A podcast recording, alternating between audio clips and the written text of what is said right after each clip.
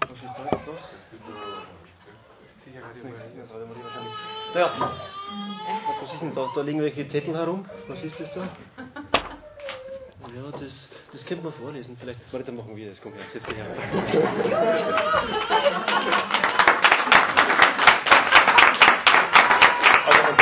Jeden Vortrag, dann darf ich also heute auch ganz spontan also das Ehepaar Reinbrecht vorstellen. Ich begrüße euch sehr herzlich, Johannes und Maretta. Langjähriges Paar hier beim Familiennachmittag schon. Ich kenne sie kaum, aber was mal so was. Das sind sie ganz nette junge Leute, die dort in der Nähe wohnen, haben vier Kinder, glaube ich. Seit glaube ich, so elf Jahren verheiratet, stimmt das? Ja. ja. Gut, also vielleicht sagt ihr noch ein paar Worte dann so euch. Ich möchte hiermit zum Vortrag übergeben zum Thema. Was habt ihr für Thema? Treue steht da, also Treue. Gut, danke Johannes für die liebe Vorstellung. Also, dieser warmherzigen Vorstellung ist nichts mehr hinzuzufügen. Ähm, es ist eigentlich das Wichtigste gesagt. Ähm, jetzt könnte man richtig, hätte man guten Grund, nervös zu sein, wenn man da so spontan einen Vortrag halten muss, beziehungsweise ist es ja eh so, dass die meisten Leute sich von den Vorträgen eh nichts merken, außer vielleicht den Schlusssatz, wenn er, wenn er pointiert und knackig ist. Also wir uns konzentrieren auf den letzten Satz. Und also so ist es, ist es vielleicht herkömmlich, aber, aber ich denke, dass das Thema äh, Treue, über das wir reden möchten, ähm, schon eines ist, das sich in jene grundlegenden Themen einreiht, über die wir in diesem Jahr äh, sprechen, in diesem äh, Familiennachmittag. Ähm, und ich denke, es ist einfach gut, dass wir gemeinsam mit einem Gebet starten, dass uns der Heilige Geist einfach die Dinge, die wichtig sind zu sagen und die wichtig sind, sich zu merken, einfach ins Herz legt und in den Mund bzw. in die Ohren des Herzens. Beten wir gemeinsam im Namen des Vaters und des Sohnes und des Heiligen Geistes. Amen. Vater unser im Himmel, geheiligt werde dein Name, dein Reich komme, dein Wille geschehe, wie im Himmel, so auf Erden. Unser tägliches Brot gib uns heute und vergib uns unsere Schuld, wie auch wir vergeben unseren Schuldigern. Und führe uns nicht in Versuchung, sondern erlöse uns von dem Bösen.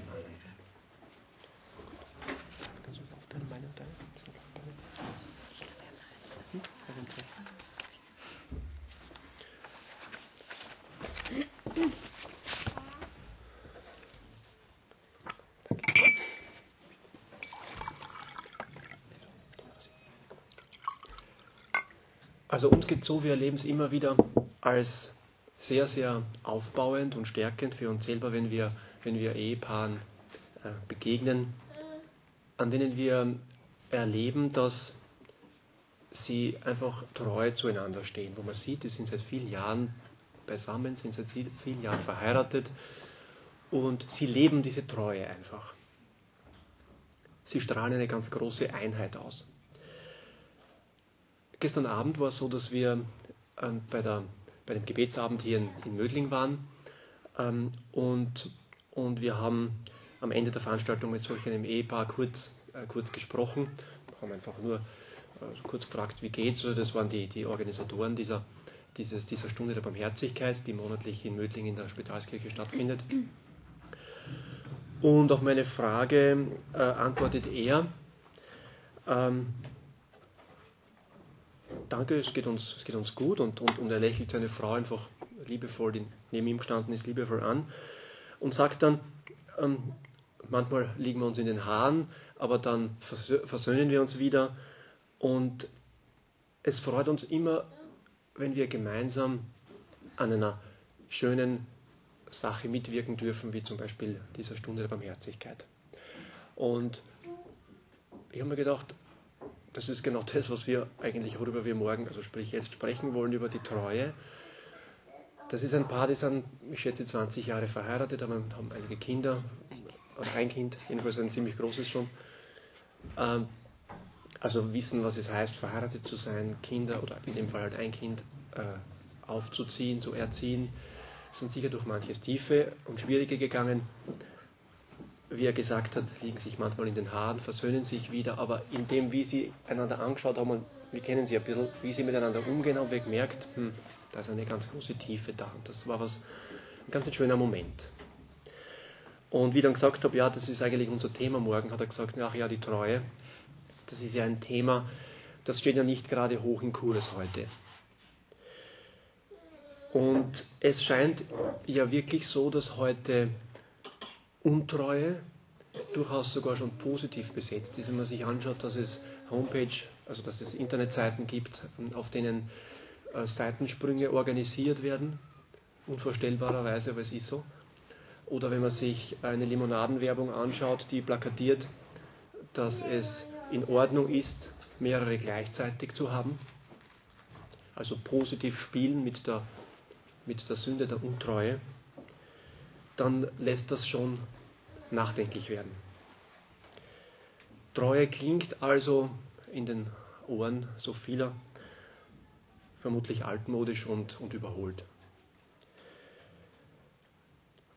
Und neben der, neben der einerseits der Freude, wenn wir, wenn wir viele äh, treue Paare erleben, so wie, so wie wir euch auch Monat für Monat erleben, aber auch dieser, dieser äh, offensichtlichen Verwirrtheit in der heutigen Zeit über die Bedeutung der Treue in unserer Gesellschaft, merken wir oft auch, dass eine, ist ein, ein dritter Eindruck eine, eine gewisse Hilflosigkeit, was, was äh, vielleicht Argument, Argumente angeht, warum eigentlich treu sein was bringt's? Ja? Sei es unter, unter nicht-christlichen Paaren, aber ich denke auch unter, unter christlichen und christlich geprägten Paaren. Ähm, was ist Treue eigentlich? Ja? Und warum, warum soll ich warum soll ich eigentlich treu sein? Und ich denke gerade unter, unter guten christlichen Paaren, man weiß es, man hat es im Herzen, man weiß es, es ist klar, man, man, man hat sich entschieden, man ist treu. Aber was ist, was ist Treue zum Beispiel? Und ich möchte gerne diesen, diesen, diesen Vortrag auch starten, indem ich euch mal frage, was verbindet ihr so spontan mit dem Begriff der Treue. ich schreibe das auf auf die Flipchart und ich bitte euch einfach jetzt mal ein paar Begriffe. Ich notiere es einfach. So, wenn ihr die Seite aufschlagen, wenn ihr das so richtig macht. Eine große Treue, danke. Bitte, was ist Treue? Eine Frage, die ist mir selbst sehr schwer gefallen. Ich habe es ehrlich gesagt nicht wirklich gescheit beantworten können. Standhaftigkeit. Standhaftigkeit.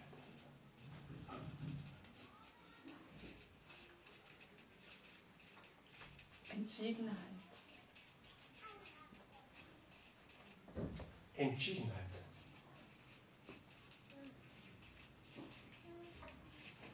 Klarheit. Klarheit. Klarheit. Werte leben. Werte leben. Hm? Vertrauen. Vertrauen. Tugend. Tugend. Tugend.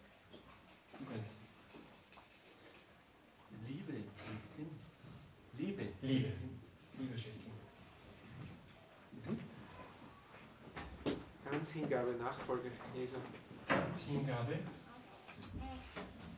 Ist, ist auf Jesus hin. Äh, ganz Hingabe.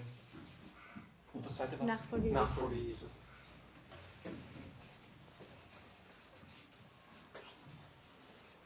Mhm. Die Tafel ist doch gleich voll. Jetzt kreativer als ich war. Hm? Zusammenhalt. Zusammenhalt. Mhm.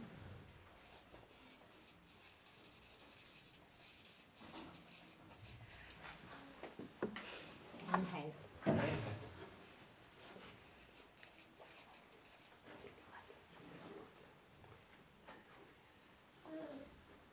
Noch jemand einen, eine Verbindung mit dem Begriff der Treue schon sehr viel, was wir da jetzt gesammelt haben? Standhaftigkeit, Entschiedenheit, Klarheit, Werte leben, Vertrauen, Tugend, Liebe, Ganzhingabe, Nachfolge Jesu, Zusammenhalt und Einheit. Sehr schön. Bin ganz begeistert. Wir möchten im Vortrag nun als erstes den Begriff der Treue an sich äh, etwas beleuchten. Also was meint denn der Begriff überhaupt im Allgemeinen? Und dann als zweites auch das Verständnis der christlichen Ehe äh, als Sakrament ein wenig vertiefen. Grundlagen für diese Überlegungen ist das äh, die Enzyklika von Johannes Paul II. Familiaris Consortio, allen Teilnehmern der Familienakademie, die gerade läuft, ein wohlvertrautes Werk. Ähm, und schließlich als drittes wollen wir auch noch einige Gedanken äh, mitgeben, wie sich die Treue denn im konkreten Alltag so ähm, einfach auswirkt. Was heißt das denn für unseren ehelichen, für unseren familiären Alltag?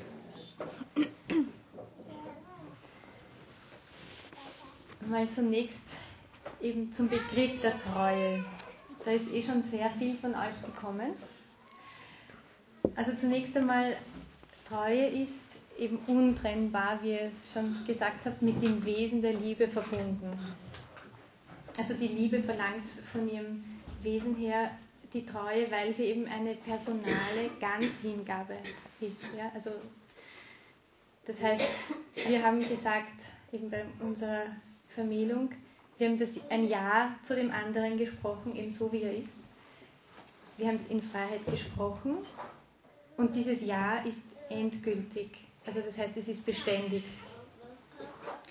Das heißt mit einem anderen Wort, Treue ist entschiedene Liebe. Also eine Liebe, die sich schon entschieden hat und die eben bei dieser Entscheidung bleibt. Also das heißt, es ist auch nicht mehr die suchende, quasi tastende Liebe von verliebten Paaren, die wir ja alle irgendwie mal erlebt haben, wie wir uns kennengelernt haben. Und auf dem Weg hin eben bis zu der Entscheidung, du bist es, du bist es, mein Schatz, den ich gefunden habe und der, mit dem ich eben mein Leben lang sein möchte. Also in unserem Ja-Wort, das wir uns im Eheversprechen gegeben haben, sagen wir also ganz du, ganz so wie du bist und nur du und für immer du. Und durch dieses Versprechen, dieses öffentliche bei der Hochzeit und durch den Vollzug des ehelichen Aktes kommt die sakramentale Ehe zustande, durch diese beiden Aspekte eben. Ja?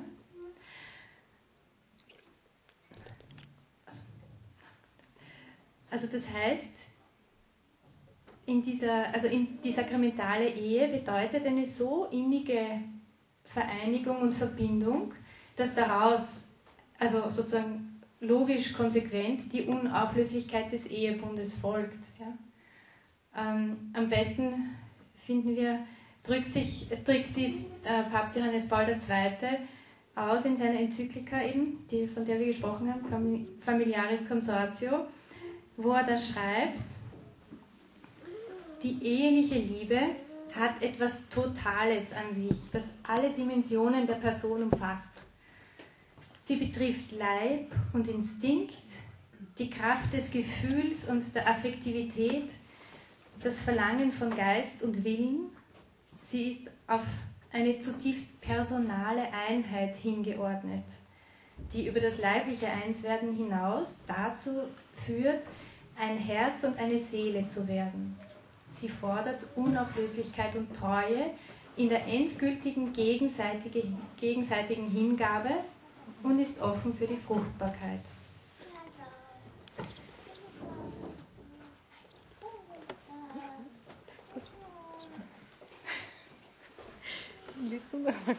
Nochmal vorlesen?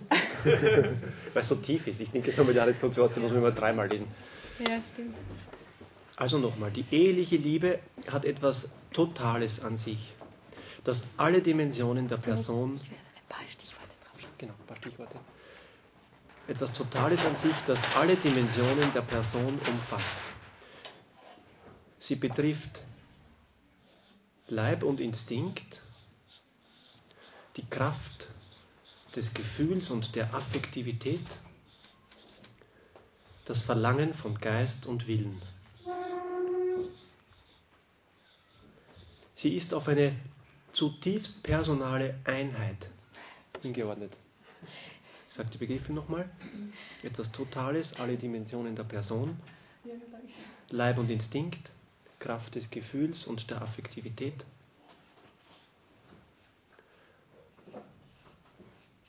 das Verlangen von Geist und Willen, hingeordnet auf eine zutiefst personale Einheit. die über das leibliche Einswerden hinaus dazu hinführt, ein Herz und eine Seele zu werden. Ja, Personal. Also ein Herz und eine Seele zu werden. Sie fordert Unauflöslichkeit und Treue in der endgültigen gegenseitigen Hingabe und ist offen für die Fruchtbarkeit. Da kommt das, was die Maretta vorher gesagt hat, finde ich so schön raus. Dieses ganz du, nur du und für immer du. Im Schöpfungsbericht im Buch Genesis heißt es, das kennt ihr alle diesen Satz, darum wird der Mann Vater und Mutter verlassen und sich an seine Frau binden und die beiden werden ein Fleisch werden. Das Wort äh, für an seine Frau binden im hebräischen Text bedeutet aneinanderkleben. Aneinanderkleben werden die beiden. Und was geschieht, wenn wir zwei Stück Papier aneinander kleben und dann wieder auseinanderreißen? Wir Schauen haben, wir es das, uns mal an. wir haben vorher zwei Papiere aneinander geklebt. Ihr seht da, das wirklich sind zwei Papiere, rosa, rot und blau. Und was geschieht, wie oft der Test funktioniert, wenn man es auseinanderreißt, ihr seht, was passiert. Es geht nicht. Es werden beide zerstört. Genau. Ja, das passiert, wenn ein Ehepaar eben sich trennt. Ja. Also Auch bei größter Behutsamkeit, wenn man sagt, es ist irgendwie, halt, man macht es ja eh irgendwie unter Berücksichtigung der Interessen beider und was auch immer. Es geht nicht. Aneinander haften, das, was geschieht durch die, durch die äh, sakramentale Einheit, äh, und da überschreiten wir einfach eine, eine rein psychologische Dimension. Ähm, es ist nicht nur eine psychologische Einheit da und es, es, es ist die Konsequenz einer Trennung nicht nur auf einer psychologischen Ebene Verletztheiten, es ist so eine, eine auf all diesen Ebenen ja, ist diese Einheit. genau. Und auch die zustande Verletztheit gekommen, ja. ist auch auf eben all diesen Ebenen, nicht nur auf einer Genau. psychologischen Dimension. Was bedeutet jetzt die Treue für uns als christliches Ehepaar? Zunächst einmal, es gibt keinen Gegensatz zur rein menschlichen Bedeutung äh, der Treue, weil die Liebe eben, wie schon gesagt, an sich fordert die Treue. Ja? Also wenn ich von Liebe spreche, dann ist das irgendwie eine logische Folge und die, die Kirche betrachtet ja auch die Ehen von Nichtchristen als unauflöslich. Ja? Also von daher ist es jetzt in dem Sinn kein Gegensatz, aber der christliche Glaube vertieft und quasi erhöht, kann man auch sagen, die Bedeutung der menschlichen Liebe und Treue in der Ehe. Im ganzen Alten Testament finden wir ähm, Bibelstellen, die voll davon sind, äh, Gott als den treu Liebenden zu, zu beschreiben ja, oder zu offenbaren. Ja. Gott offenbart sich als der, der eben sogar gegenüber seinem untreuen Volk, das ihm immer wieder und immer wieder die Treue bricht, treu ist und ihm nachgeht. Also ein Beispiel dafür im Buch Hosea, wo, wo es da steht, wo Gott spricht, ich traue dich mir an auf ewig.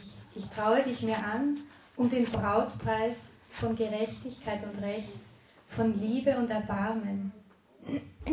Ich traue dich mir an um den Brautpreis meiner Treue. Dann wirst du den Herrn erkennen. Oder ein anderes Buch, Hosea, wie könnte ich dich preisgeben, Ephraim, wie dich aufgeben, Israel. Äh, ja, interessant finde ich in dem Zusammenhang auch, dass das Wort im Hebräischen, also das Wort für Barmherzigkeit, hat auch die, die Bedeutung Treue. Also das hängt auch in, also sehr stark natürlich miteinander zusammen. Ja. Und wenn, ein, äh, wenn wir jetzt von den Propheten sprechen, das krasseste Beispiel dafür ist ja der Prophet ähm, Hosea, ne? Hosea glaube ich, ja, das weiß ich jetzt nicht genau. Aber ich glaube, es ist der Hosea, der ja sogar eine Dirne zur Frau nehmen musste. Also das war sozusagen der Befehl Gottes an ihn, um zu offen, also zu zeigen seinem Volk, wie Gott es liebt. Ja? Ich, also ich so ein, also er gibt sozusagen, er nimmt diese untreue Frau an als der treue Ehemann. Ja. Ja, und in Jesus Christus natürlich offenbart uns Gott sich selber also unüberbietbar als der, Treue, also und diese Urwahrheit über die Liebe, die bis zum Äußersten geht. Ja. Die Ganzhingabe für die Menschheit, die sich von ihm abgewandt hat. Ja, und jetzt noch eine Frage an euch. Was heißt eigentlich, weil wir sind ja alle, wir leben ja alle ein Sakrament, was ist eigentlich ein Sakrament? Weiß das wer zufällig? Bitte, hallo. Robert. Robert. Immer die von der ersten, immer die von der ersten Reihe.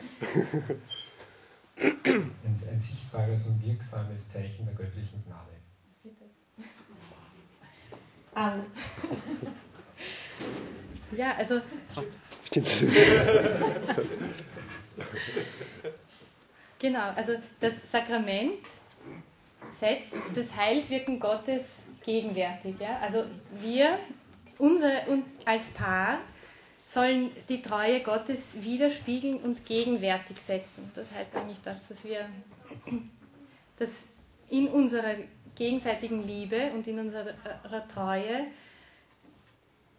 lebt oder, oder wird die Liebe Gottes greifbar ja? für die mal zunächst einmal natürlich für uns als, also als Paar, dann natürlich für unsere Kinder und auch für die Welt. Im Familiares Consortio ähm, findet sich auch ein wunderschöner Satz, finde ich. Da, da heißt es, treue Eheleute erfüllen ihre Aufgabe in der Welt, ein Zeichen zu sein. Ein kleines und wertvolles Zeichen für die unerschütterliche Treue, mit der Gott alle Menschen und jeden Menschen liebt. Also ein kleines und wertvolles Zeichen sind wir alle. Äh, natürlich ist das ein sehr hoher Anspruch, den wir da leben sollen. Also die Ganzhingabe Jesu, die ja, wie ihr wisst, bis in den Tod gegangen ist und ähm, die ja für die Sünder geschehen ist. Also ähm, ja, diese Ganzhingabe eben wie zu widerspiegeln. Aber wir sind einerseits durch diese Gnade des Ehesakraments selber dazu befähigt von Gott her, aber auch die anderen Sakramente sind einfach notwendige Hilfen, die wir auch in Anspruch nehmen sollen und müssen.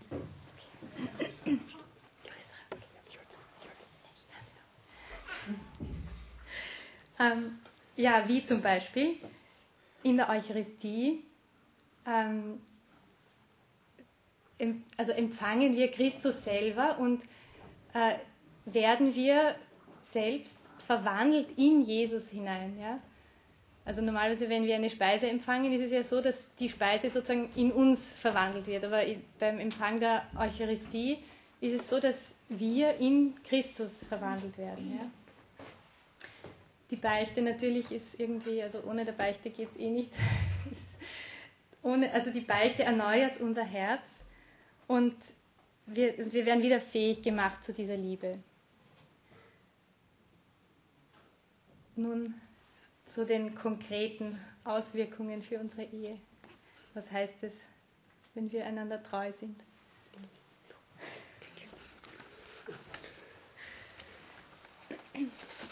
Also nach diesen ersten beiden, äh, nach diesen ersten beiden Punkten, ähm, also so die Eindrücke der Situation ähm, in der Welt unter den Christen, was ist Treue und zum Zweiten einigen Gedanken zum Thema Sakrament der Ehe ähm, und der Erklärung des Begriffs auch oder Versuch einer, einer Annäherung. Äh, diese dritte Frage, konkrete Bedeutung, was heißt, was heißt eigentlich, ähm, bedeutet das für unsere konkrete, äh, für unsere Ehe? Ähm, Familiares Consortio spricht in den Kapiteln 18 bis 20 äh, über die eheliche Treue. Äh, es kommt dabei immer wieder zum Ausdruck, dass Treue eine, eine innere Dynamik hat.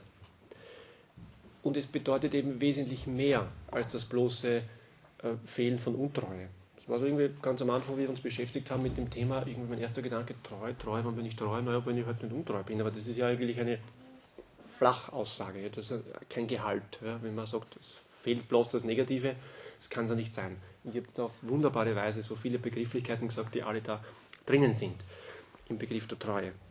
Und das tut eben auch Familiaris Consortium. Ähm, sondern es ist, und das ist für mich so eine treffende Formulierung, es ist die Aufgabe des Ehepaares, ständig in der Einheit zu wachsen. Ständig in der Einheit zu wachsen. Das war treffenderweise der letzte der genannten Begriffe. Die Einheit.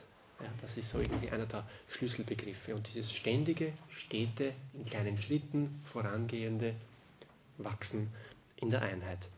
Ich zitiere aus Familiaris Consortio Nummer 19. Der Heilige Geist ist der innere Antrieb in uns, in einer immer reicheren Verbindung miteinander auf allen Ebenen fortzuschreiten. Da kommt diese ganz wichtige und entscheidende Dimension rein, der Heilige Geist, den wir ja auch damals, wie wir die, äh, wir, ihr alle die, die Ehe kirchlich geschlossen habt, den Heiligen Geist, dass ihr Gott in die Ehe hineingerufen habt, als das Band äh, in unserer Ehe, in eurer Ehe.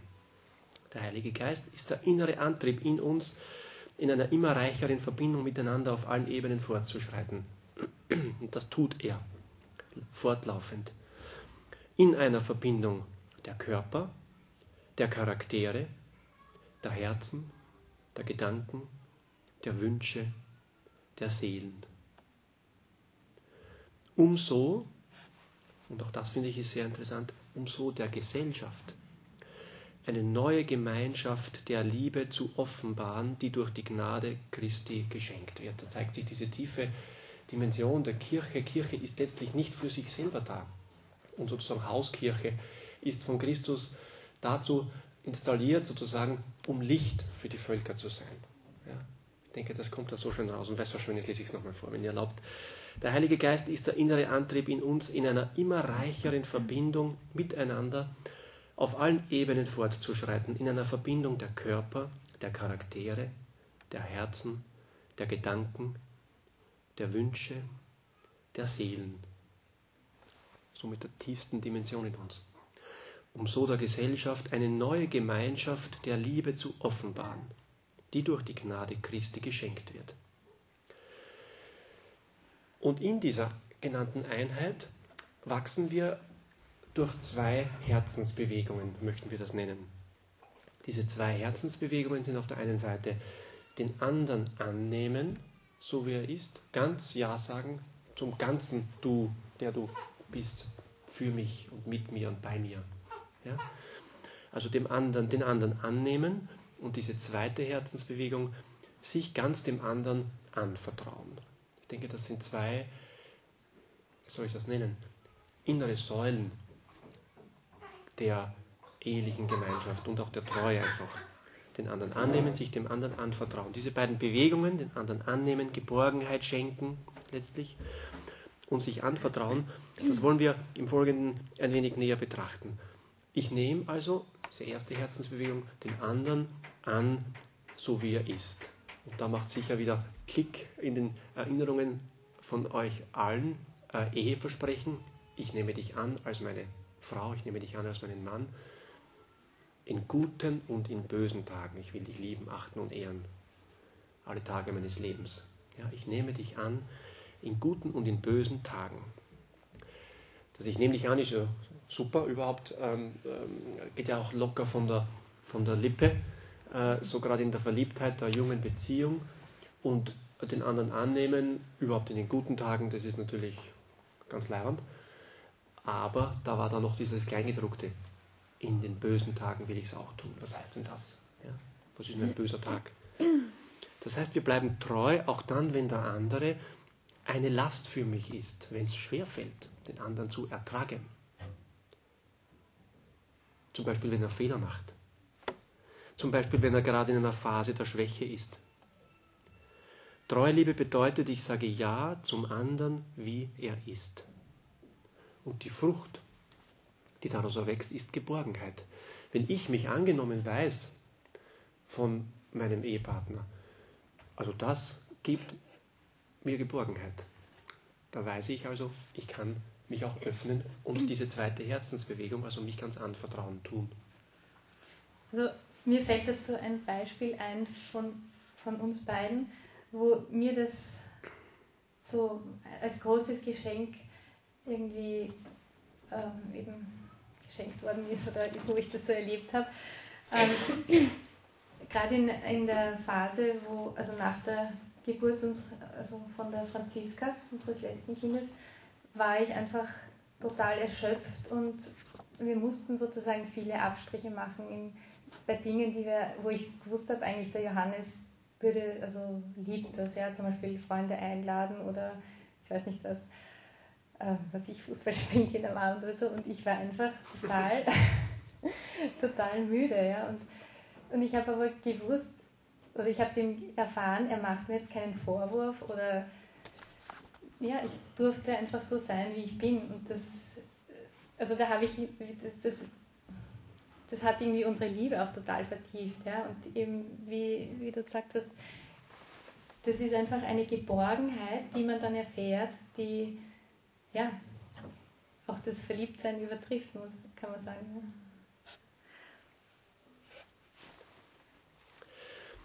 Also ich nehme den anderen an, wie er ist, in guten und in bösen Tagen.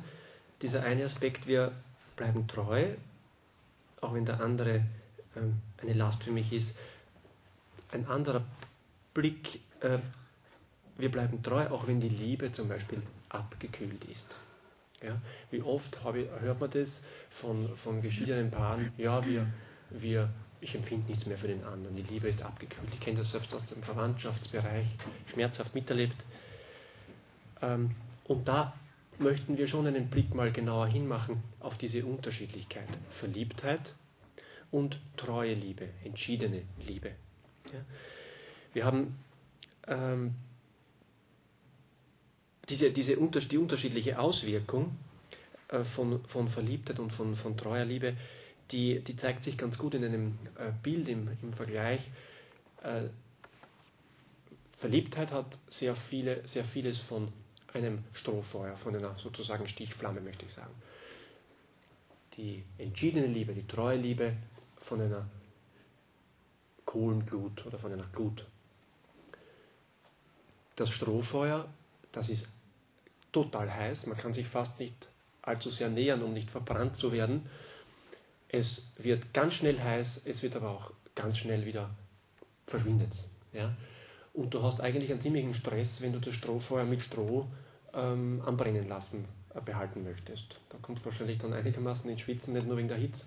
Und es geht wahrscheinlich auch gar nicht. Ich habe es dann noch nie versucht, weiß nicht, wie das geht. Irgendwann, glaube ich, erstickt das irgendwie dann in sich, das Stroh, ja, und hat nie wirklich auch, ähm, ähm, äh, verbrennt auch nie ganz wahrscheinlich. Ja.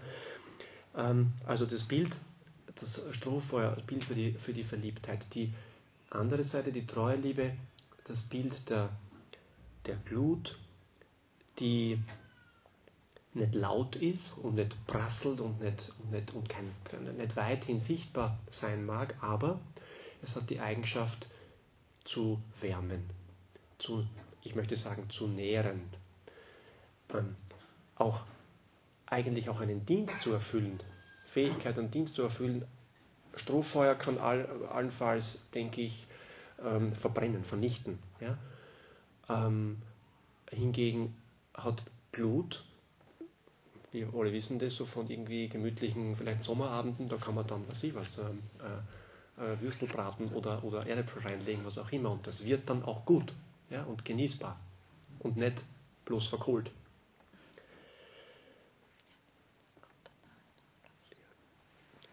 Das heißt, die Glut, sie wärmt, sie ist dauerhaft, sie schenkt Geborgenheit. Und durch das Gefühl und das tiefe innere Bewusstsein der Geborgenheit wird es möglich, sich dem anderen ganz anzuvertrauen. Jetzt bin ich bei diesem zweiten Aspekt, sich ganz anvertrauen, das heißt die Annahme, die Wärme, die Geborgenheit ermöglicht das sich auch ganz anvertrauen des anderen und das ist natürlich eine wechselseitige Sache.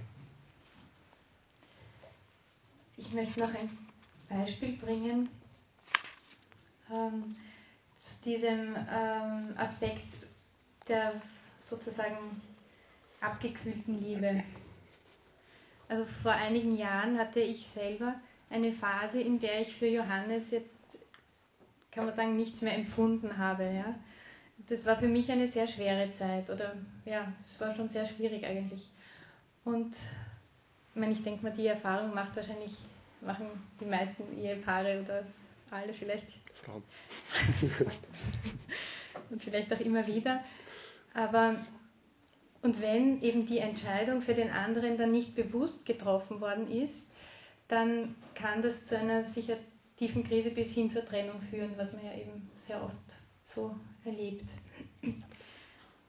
Was mir selber in dieser Zeit geholfen hat, waren mehrere Dinge. Also zuerst habe ich mich sehr oft an den Spruch erinnert, den wir, also den der Priester eh bei, jedem, bei jeder Trauung spricht nach dem Vermählungs also nach dem Vermählungsspruch des Brautpaares. Und zwar sagt er da, Gott ist treu, er ist der Gott eurer Liebe. Und irgendwie an diesen Spruch musste ich da immer denken.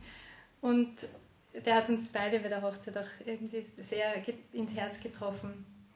Und eben das Vertrauen auf den treuen Gott, der unser Glück möchte.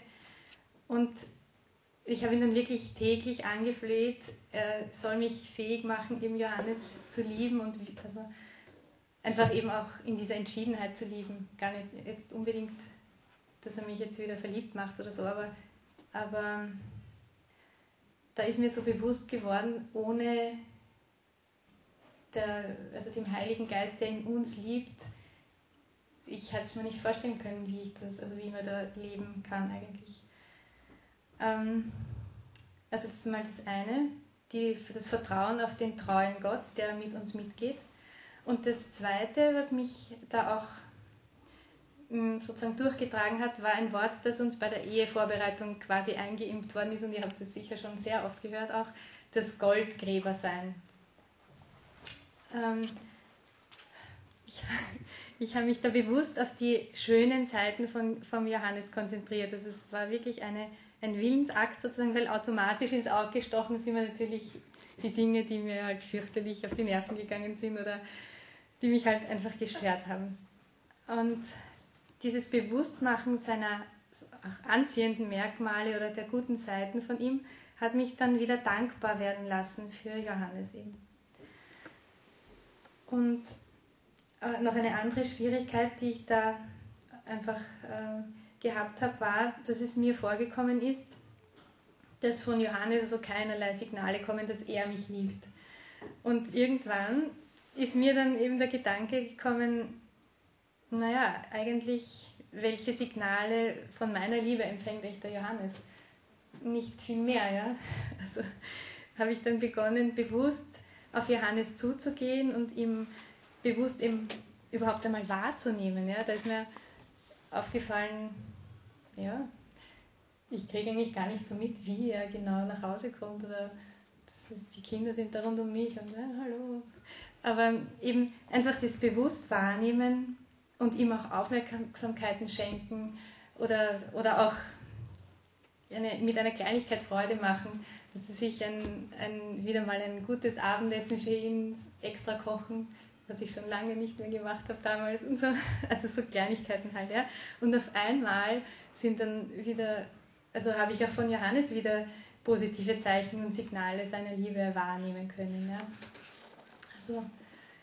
Und eben nach einiger Zeit war ich überrascht zu sehen, dass ich auf einmal noch eine ganz neue Verliebtheit verspürt habe. Ja, also das ist dann sozusagen noch als Züpfelchen auf dem i noch dazugekommen. Und es war sicher eine ganz andere Verliebtheit als beim Kennenlernen.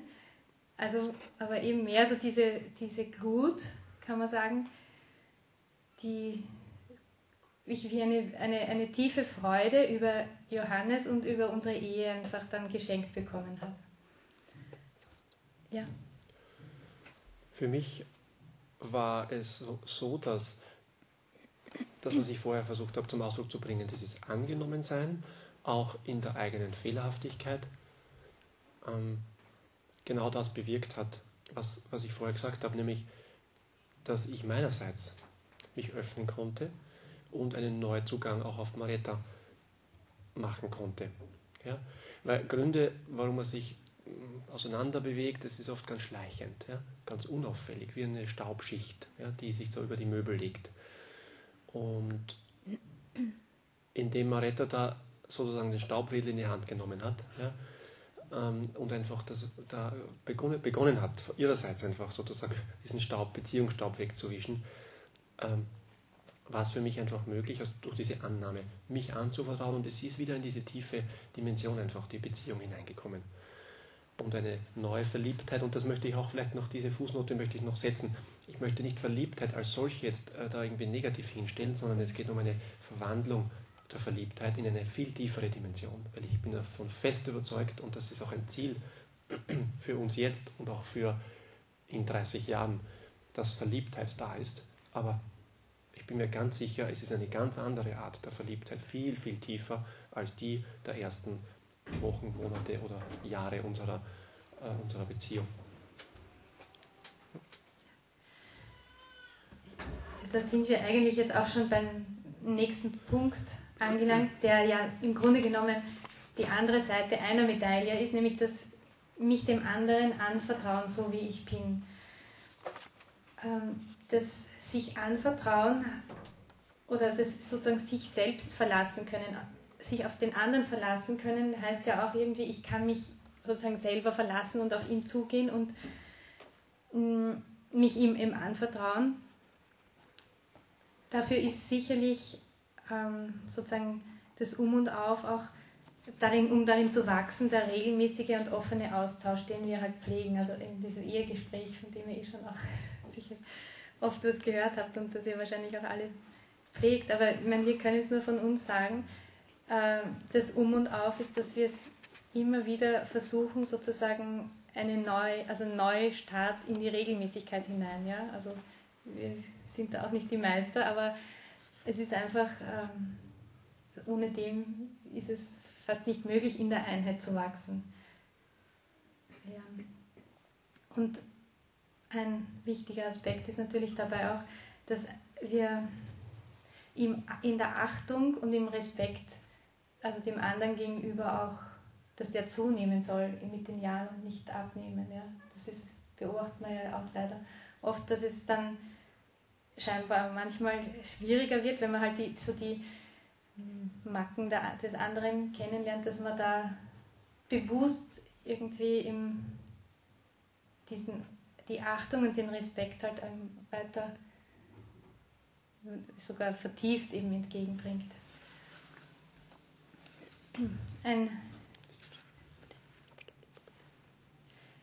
letzter Punkt noch, äh, den wir auch ansprechen wollen. Ähm, was sind so die Gefahren für die Treue? Ähm, der Begriff der leeren Ehe haben wir da, den haben wir da gefunden beim einem gewissen Walter Trobisch, den vielleicht auch einige von euch kennen. Der hat geschrieben, das ist vielleicht sehr treffend formuliert, was ist eine leere Ehe? Man wohnt beieinander und wohnt einander bei, das ist alles. Eine solche Art leere Ehe kann tödlich sein. Das ist irgendwie klar. Aber womit beginnt das? Ja, es ist ja ein Prozess und das beginnt damit, dass wir den anderen nicht mehr sehen, ihn gar nicht mehr wahrnehmen. Und wir leben nebeneinander her und haben keinen Anteil mehr am Leben des anderen. Also die Folge davon ist natürlich eine innere Entfremdung.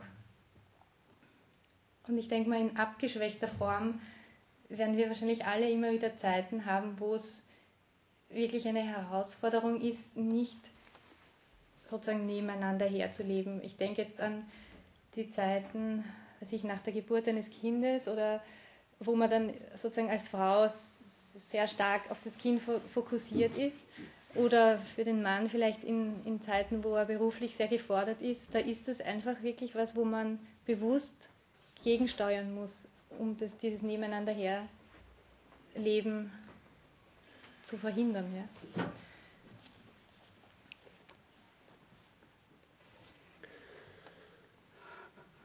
die Botschaft oder eine der Botschaften, die wir also einfach auch mitgeben wollen, ist, dass die treue Liebe genährt sein will.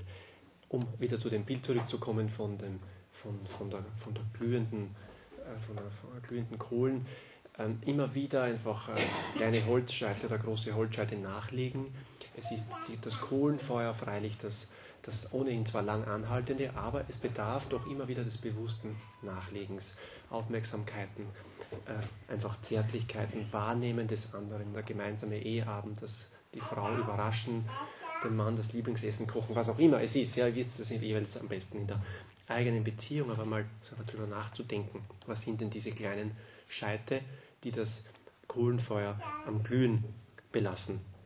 Also treu sein in den kleinen Dingen und immer wieder aufstehen, auch im Scheitern. Ich erinnere nochmal an dieses Eingangsstatement von dem befreundeten Paar, das gesagt hat, ja, wir, wir geraten uns immer wieder mal in die Haare, aber wir versöhnen uns aufrichtig wieder und, und suchen das Gemeinsame. Das, die beiden ist es, denke ich, ein starkes Element, dieses gemeinsame äh, Projekt, dieses gemeinsame, dieser gemeinsame Dienst äh, durch die Stunde der Barmherzigkeit als eines der Beispiele. Und es gilt im, ich denke, im menschlichen, im psychologischen wie im geistlichen, dieser Spruch, niemals anfangen aufzuhören, also dranbleiben, und niemals aufhören anzufangen. Jeden Tag neu. Wir kennen diese Erfahrung aus dem geistlichen Bereich, aus, dem, aus der Erfahrung mit der Beichte, denke ich, nicht? wo wir immer wieder in die gleichen Sünden reinfallen und immer wieder beichten und immer wieder erwähnen. Und es ist gut so. Das immer wieder zur Sprache zu bringen, dann geschieht mit der Zeit Verwandlung. Also treu im Gebet, in den liebevollen Aufmerksamkeiten, im regelmäßigen Ehegespräch und wir könnten da sicher noch einige Punkte anführen. Ihr verbindet sicher selbst auch viele Punkte damit. Ich denke, es zahlt sich aus, das können wir immer noch elf Jahren, äh, es sollen noch ein paar Jahrzehnte mehr werden, davon gehen wir fest aus, äh, können wir sagen, es zahlt sich aus, einen Weg zu gehen, der manchmal anstrengend ist. Und auch das, die Erfahrung kennt ihr alle. Aber dieser Weg ist es, der zum Leben führt. Der schmale Weg ist es, wie das Evangelium auch sagt, der zum, zur Freude führt. Letztlich ist die Frucht die Geborgenheit. Und diese Geborgenheit ist nicht nur eine, die das Paar angeht. Es ist die Geborgenheit, die die ganze Familie betrifft und der ganzen Familie geschenkt ist, auch den Kindern, ganz besonders denen. Ähm, ganz zu Beginn haben wir, haben wir gebetet und ich möchte in einem Text, den ich abschließend vorlesen möchte, nochmal diese Klammer auch schließen zu Gott, der, der Gott unserer Liebe ist der Gott unserer Treue ist. Ähm, ich kann mir gut vorstellen, dass in fünf Jahren äh, vielleicht jemand einfällt, oh, damals vor fünf Jahren, kann sich noch erinnern, wie die Reinpriester einen Vortrag gehalten haben, ich habe keine Ahnung, was sie gesagt haben. Ich weiß nicht mehr, der Johannes hat blärt. also wenn es so sein sollte, dass ich jetzt, äh, wenn mich der Text so berührt, in Stottern komme, Robert, musst du weiterlesen. Ich weine für dich. Genau. Also da, da ist, der Text lautet Dankbrief an den lieben Gott. Lieber Gott, las ich da. Verzeih mir, wenn ich erst in den letzten Tagen meines Lebens, wo ich so oft an dich denken muss, dazu komme, dir einen Brief zu schreiben. Ich habe völlig vergessen, mich bei dir für das Wunder zu bedanken, das du mir vor 20 Jahren offenbartest. Wie du sicher weißt, hast du mir einst Katharina zur Frau gegeben. Eine rechtschaffene Frau, ich muss schon sagen. Sie hielt das Haus in Ordnung, erzog die Kinder, schickte sie gewaschen in die Schule. Ich hätte also in meiner Einfalt recht zufrieden sein können. Ich weiß nicht. Ich klagte dir mein Leid. Es war in der Nacht vor unserem zehnten Hochzeitstag. Lieber Gott, betete ich zu dir, so kann es doch nicht weitergehen. Meine Frau ist rechthaberisch, zänkisch. Wir streiten uns jeden Tag. Du bist doch allmächtig, lieber Gott. Lass ein Wunder geschehen. Verwandle meine Frau, die ein recht, rechter Drachen ist, in eine sanfte Taube. So betete ich damals. Und ich schloss vor dem Amen mit der Bitte, dass das Wunder über Nacht geschehen möge. Ich wachte am nächsten Morgen auf. Ich gab meiner Frau ein gutes Wort, um aus ihrer Antwort herauszuhören, ob du das Wunder vollbracht hattest, Herr, um das ich dich bat. Ich bekam von ihr eine freundliche Antwort. Herr, ich zweifelte noch immer, denn Ein Wunder ist ein Wunder, man nimmt es nicht so schnell als geschehen hin. Ich verlangte ein neues Hemd, bei dem es sonst immer Streit gab. Aus keinem anderen Grund, nur um zu wissen, ob du ein Wunder getan hattest. Ich bekam das zweite Hemd ohne Widerspruch. Ich war besonders nett zu Katharina, ich wollte deinem Wunder würdig sein, es nicht durch eigene Ungeduld zerstören. So verlief der ganze Tag in Harmonie und Freundlichkeit, kein böses Wort fiel. Du hast mir eine neue Frau geschenkt. Nie wieder haben wir uns gestritten. So ist es bis zum heutigen Tag geblieben. Danke, lieber Gott. Der Brief war nicht zu Ende geschrieben. Ich erkannte die Handschrift meines Vaters, gab den Brief meiner Mutter, die um den Vater trauerte. Als sie ihn zu Ende gelesen hatte, ließ sie ihren Tränen freien Lauf und sagte, es ist damals wirklich ein Wunder geschehen. Nur glaubte ich bisher, dass Gott mein Gebet erhört hatte. Ich betete in der gleichen Nacht und bat Gott, meinen Mann zu verwandeln, der zänkisch und rechthaberisch war. Ich denke, das Danke für die Aufmerksamkeit.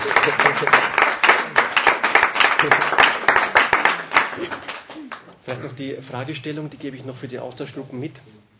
Da würden wir euch einfach ans Herz legen, was hilft uns konkret in der Einheit zu wachsen? Was hilft uns konkret in der Einheit zu wachsen?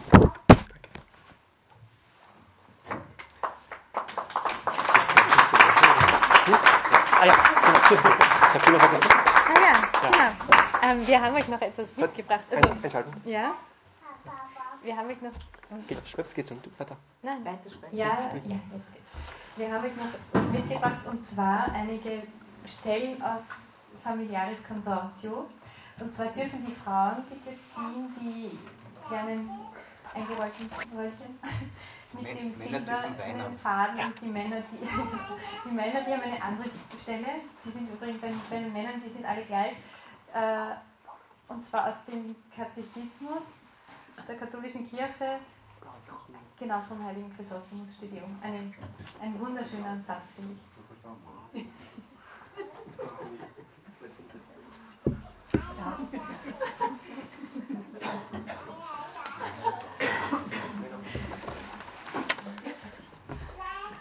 Hier.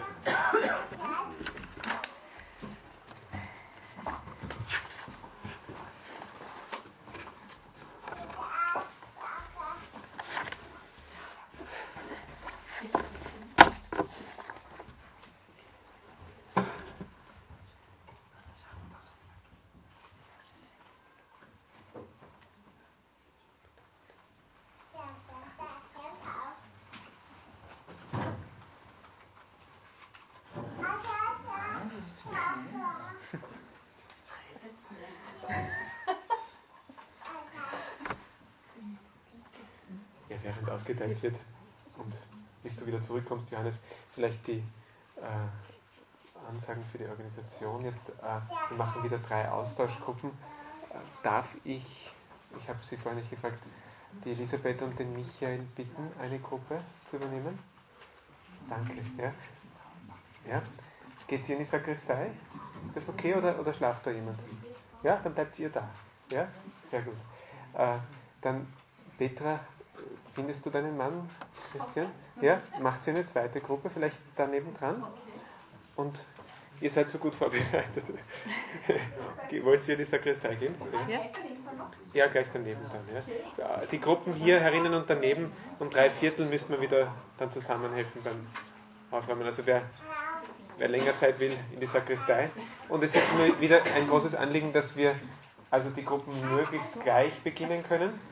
Das heißt, verteilt euch möglichst regelmäßig in diesen drei Gruppen.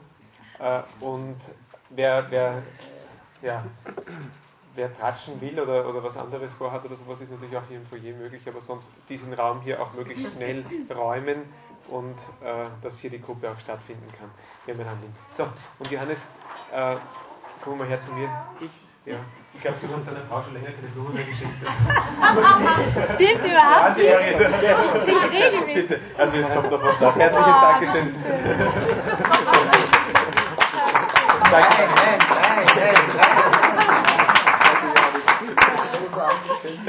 Ihr habt das wirklich ganz toll gemacht. Danke sehr. Ja. Es gibt Leute, die haben schon gesagt, ich habe schon eine Aufnahmsprüfung bestanden. Jetzt mit. Sie machen ja gerade die Akademie und da müssen Sie lernen, ein Thema vorzubereiten und gut vorzutragen. Und ich finde, ihr habt das ausgezeichnet gemacht. Also, wir werden das an den Kurt Reinbacher, den Leiter der Akademie, weiterleiten. Gell? Das ist ein Plus. gut. Ja. Dann sehen wir uns um 5 vor 6 spätestens hier draußen wieder. Ich glaube, es gibt. Du wolltest noch eine. Achso, genau.